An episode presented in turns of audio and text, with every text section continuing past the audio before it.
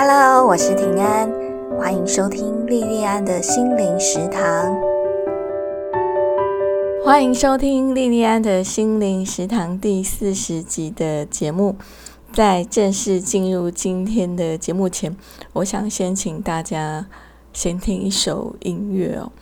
可是因为版权的关系啊，我没有办法把音乐直接放在节目里播放。但是我想先请大家点选节目介绍里的连结，听一下这段应该很多人都听过、很耳熟的一段音乐哦。这首乐曲应该很多人都很耳熟哦，也有可能很多人跟我一样哦，对这首曲子的旋律很熟悉，可是却不知道它其实是一九八三年上映的电影《俘虏》啊，电影名称叫《俘虏》。取名叫做《Merry Christmas, Mr. Lawrence》，做这首配乐的人是大家都很熟悉的音乐家，名字叫坂本龙一啊。今天要跟大家分享的纪录片片名叫做《坂本龙一终章》啊，就是在讲他的故事啊，还有关于他的创作跟他想要发挥的影响力。不过在正式进入主题之前，我想跟大家聊一聊一段往事哦。我在大三即将升大四的那个学期哦，我接下了我们学校某个学术性社团的社长哦。那我们那个前任社长他是哲学系跟气管系双修的学长啊，他功课很好，而且也很懂人际关系哦，是那种很标准那种有理想有抱负的年轻人哦。那那个暑假因为交接的关系哦，那也因为我们那个社团每个学期的。起初都会办一个很大型的营队活动，所以那个暑假我们相处的时间就很长啊。那相处时间那么长，大部分都在处理公事啊。可是处理社团的公事以外，我们也聊了很多其他话题哦。不过我我那两个月跟他聊了什么，我我现在真的已经全部都忘记了。可是我一直记得他那时候问我一句话，他问我说：“你以后想要名？”还是要立。我是管理学院的学生啊，那我我当初会选择念管理学院的科系，选择商业的科系，当然就是要冲着钱哦，就是冲着以后比较有可能赚到比较多的钱呢。所以我那时候听到这个问题，没有想很多，就马上回答他说：“我想要利啊，因为有了利，名就会跟着来了。”其实这个答案从现在的眼光来看不是很聪明啊，因为那个时候网络还没有起来，然后也没有像现在这么多的自媒体哦。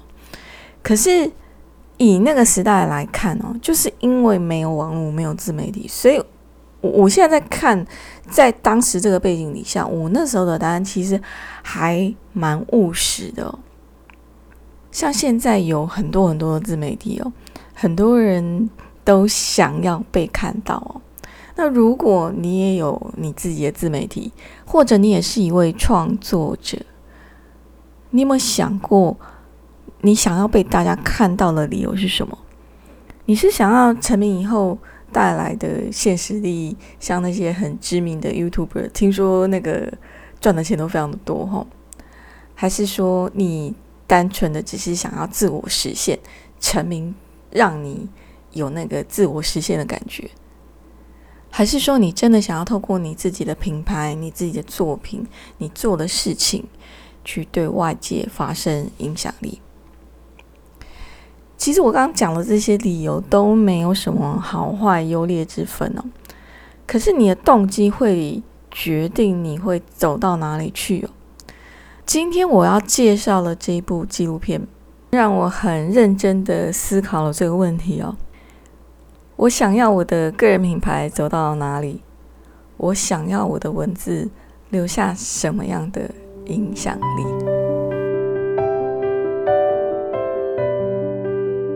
这部纪录片开始的画面是在日本的三一一地震灾区哦。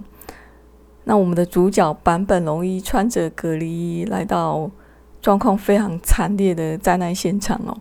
下一个镜头就转到东京的反核游行现场哦。那有些民众就非常激烈的发表他们的言论哦。那坂本龙一也有讲话，不过他是很冷静的。坂本龙一说，他没有办法当一个视而不见的人哦。纪录片的开场是这样子哦，如果不是因为我在点开这部纪录片的时候，我就知道说这部纪录片要做什么哦。好，这部纪录片是记录关于坂本龙一这个人哦，不然我会以为我是在看日本反核社运的一个报道哦。那关于三一，关于反核的这个部分告一段落，接下来镜头就转入音乐会现场，由坂本龙一跟几位音乐家共同演奏的《Merry Christmas, Mr. Lawrence》啊，就是我刚刚想要大家先听的那一首乐曲哦。那这首乐曲就好像前奏一样，就带领我们进入这一部纪录片的主要的故事哦。那这部纪录片，它主要就是在说坂本龙一他的创作跟他的生活。那在这个纪录片里面呢，我看到坂本龙一他做了很多很有趣的实验哦，比方说他在日本三一一地震现场，他用一台被海啸淹到坏掉、已经几乎是模糊无退的钢琴去试音哦。比如说，他用塑胶桶盖住头。去听雨声哦，外面在下雨，然后他就用塑胶桶盖住他的头，这样子。比方说，他去森林里面看到什么，就拿起什么敲敲打打哦。还有我觉得很特别，就是他去北极钓音乐哦，钓是像钓鱼一样，他就是把一个收音的东西用一条线还有根杆子弄起来，好，然后就放到那个水里面哦，去钓音乐。他说他在钓音乐啊，很很有趣哦。坂本龙一说：“人们在生活中被各种声音包围哦，平常不会把那些声音当成音乐听。不过仔细听一听，其实这些声音都很有趣哦。这些声音不但富有音乐性，而且会让他想要放进他自己的作品里面。”坂本龙一说：“他想尝试融合乐器还有外面的声音，创造出浑然一体的声音呢。”那在这部纪录片里面有好几个段落，我看到他试几个声音之后，就很高兴的说：“诶，这个声音不错哦。”那我对音乐是很外行哦，我在想说啊是不错在哪里的时候，然后就出现一段他曾经配乐的电影画面就进来了，那马上就解答了我的疑惑，我也很惊喜的就发现说：“诶。在我听起来很普通的敲打声哦，竟然不只是可以完全不违和的跟这个画面搭配哦，而且它还让那段画面有了情感的灵魂哦。音乐本身的物质存在形式哦，其实只是空气的震动哦，可是它很神奇的，却能够激发我们听的人的情绪跟情感哦。其实电影配乐对于电影哦，也是像空气一样的存在哦。你看不到它哦，你看不到影像哦，你看不到这个电影配乐本身。可是你少了电影配乐，却一点都不行哦。你想想看哦，如果电影抽掉了声音哦，那会是一件什么样很诡异的事情哦？电影如果把声音抽掉，它就失去了灵魂跟情感哦。那以前我听过的版本龙一的音乐都是透过电影，那感觉都很像是路过，不小心路过哈，刚好就刚好看到这样子，不小心注意到这样子。可是我在版本龙一终章这部纪录片里面呢，他所做的这些电影配乐哦，却跳出来哦，跟影像同样的担任这个纪录片里面的主角哦。在这部纪录片里面，有很多画面是让我看了会觉得说：“哇，这段音乐好美，好诗意哦！”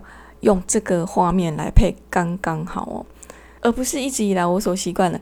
哎，这段剧情好精彩哦，这首音乐进来好加分这样子哦。这一部纪录片因为音乐太美哦，让我在看完这部纪录片之后哦，连续好几天里面哦。我整天都想听他的音乐哦，整天我都一直在放坂本龙一的乐曲哦，真的非常非常好听哦。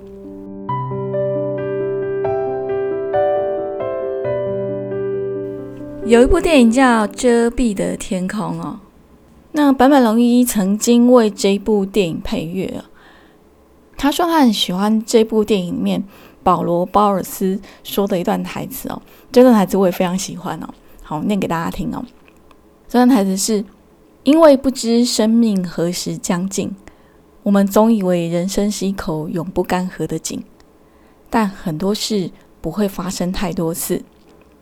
能记住的更少。你记得几次童年的午后时光？有些午后住进你的生命，你无法想象少了它会变怎样。也许这样的记忆有四五个，也许更少。你还会看到几次满月？也许二十次。然而，一切似乎没有尽头。坂本龙一在二零一四年被确诊罹患咽喉癌。他知道他得癌症之后，他说过：“他说他内心一直很向往不会消失、持续不坠、不会衰弱的声音，无论是工作还是音乐。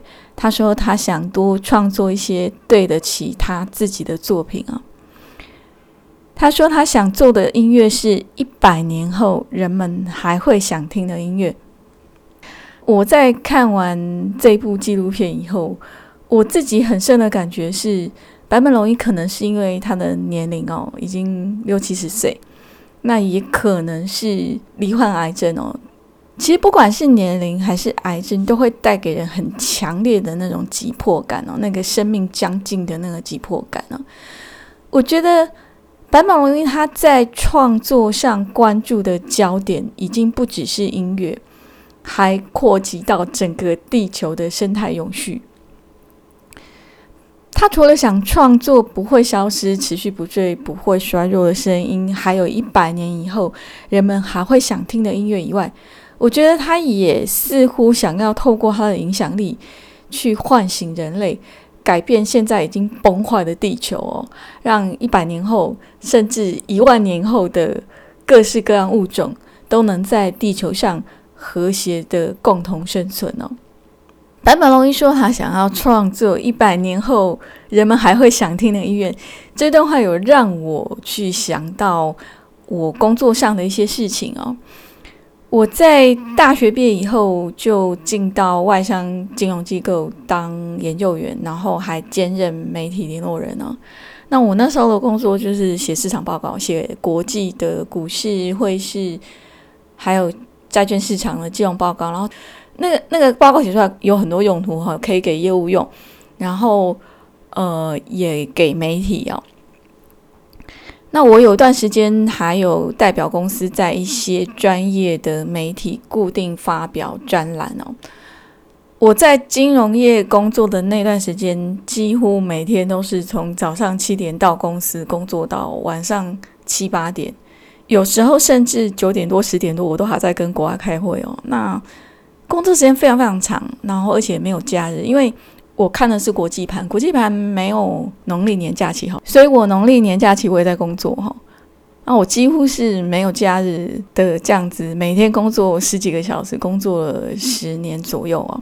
后来身体又出状况嘛，那因为身体状况关系，我就离开了职场。那刚好那时候也结婚，后来又生了孩子，所以离开职场真的十年哦。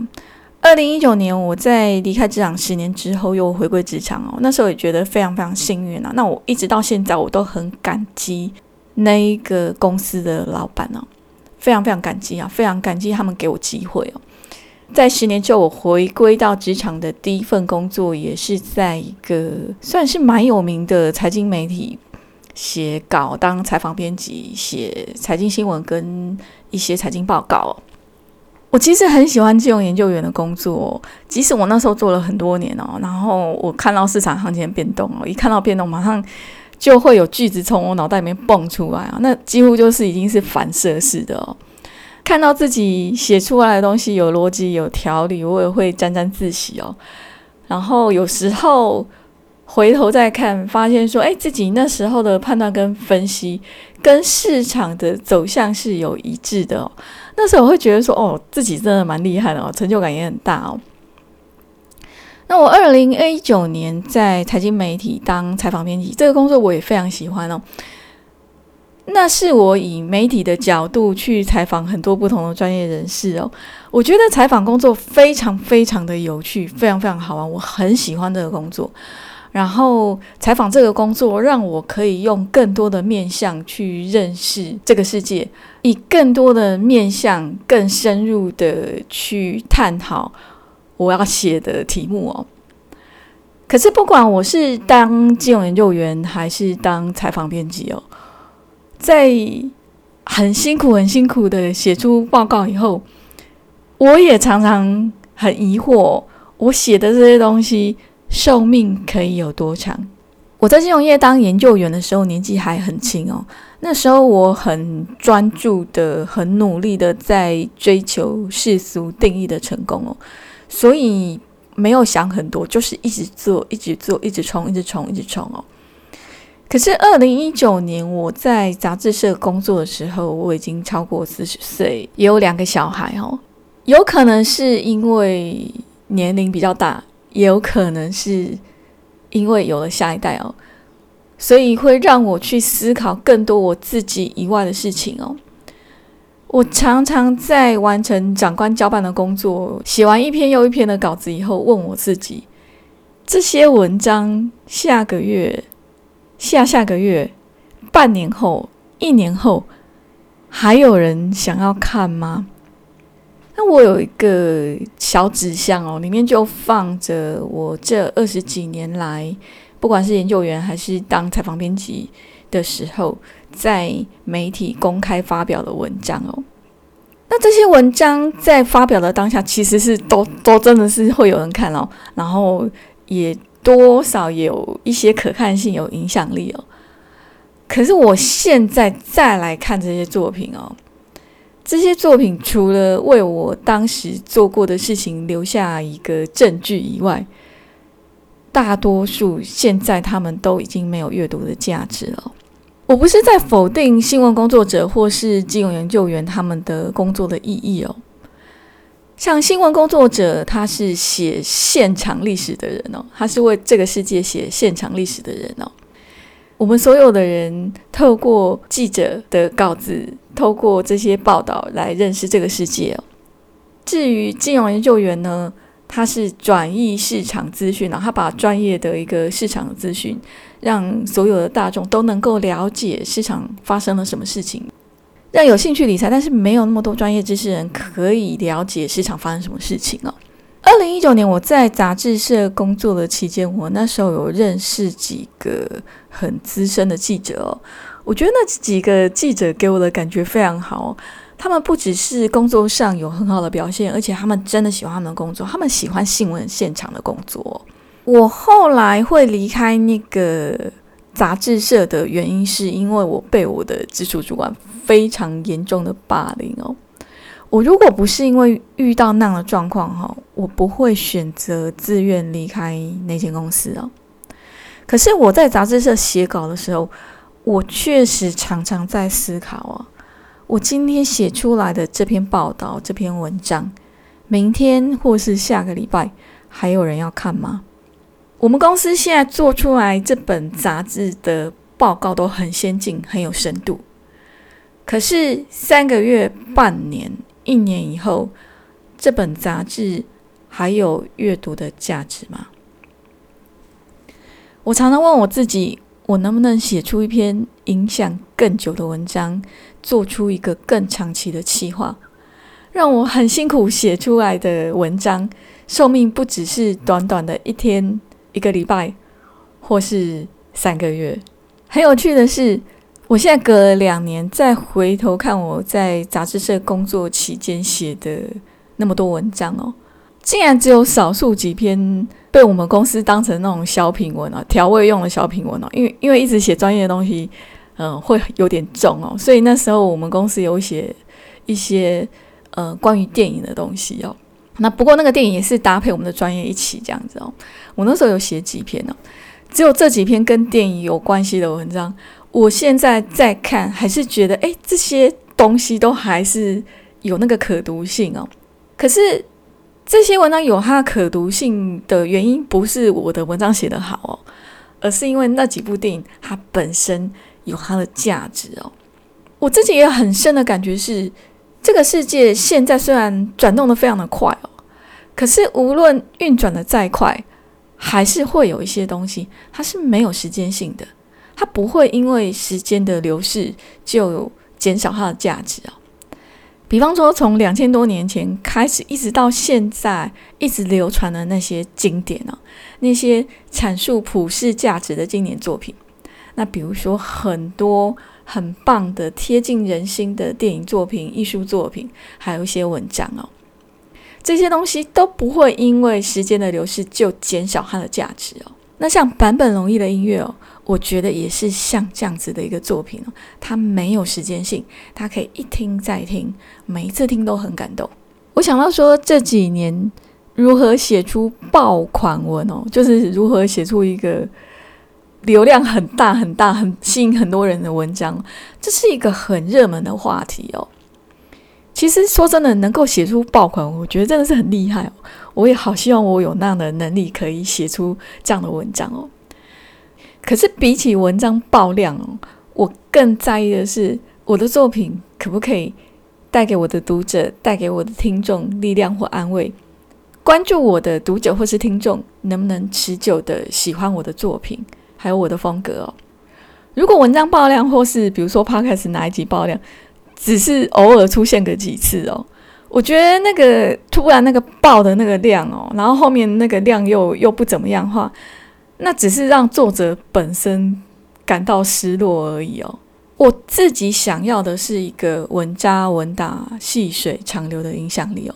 这是我做 podcast，也是我写文章、我做自媒体，我最想要达成的目标哦。如果十年后、二十年后，甚至五十年后，还有人喜欢我的作品，喜欢我的 podcast，那我作为一个文字工作者，作为一个自媒体的工作者。那我觉得我这辈子就真的没有白活哦，就像是坂本龙一创作的《Merry Christmas, Mr. Lawrence》这一首乐曲哦，这首乐曲发行到现在已经将近四十年了，即使是现在在听，我还是感动到可以一直听、一直听、一直听，听很多次，然后边听边想掉眼泪哦。坂本龙一终将这部纪录片的片长是一个小时四十分钟哦。可是我大概花了三倍以上时间才把它看完哦，因为里面的音乐真的太好听了，好听到让我忍不住听完这段音乐之后还会再倒转回去再重看哦，重看好几次哦。而且看完整部纪录片之后，我觉得对我来讲，它的后劲很强哦，强大到说让我好几天我都沉浸在版本龙一的音乐里面哦。我记得我以前有一个大学学长说，他说他听古典音乐的时候。是没有办法做别的事情的，他就只能专心在听那个古典音乐哦。那我不是很懂音乐哦，所以我我其实不太能够理解他的感受。可是这一次我看了坂本龙一中将这部纪录片，我忽然了解到说，哦，原来你听到那种很感动、很感动的音乐的时候，是真的会让你什么事情都没有办法做的，你就是只能在那个音乐里面。这部关于坂本龙一的纪录片就分享到这边，今天的节目就到此结束。如果你喜欢我的节目，而且你是 Apple 的用户的话，欢迎订阅我的节目，而且给我五颗星哦。然后呢，我会努力赶快把我的 YouTube 更新完哦。然后希望早日 YouTube 跟 Podcast 可以同时更新哦，让大家可以多一个管道可以收听我的节目哦。也欢迎大家推荐亲友订阅我的节目哦。谢谢你的收听跟支持，我们下次再见喽。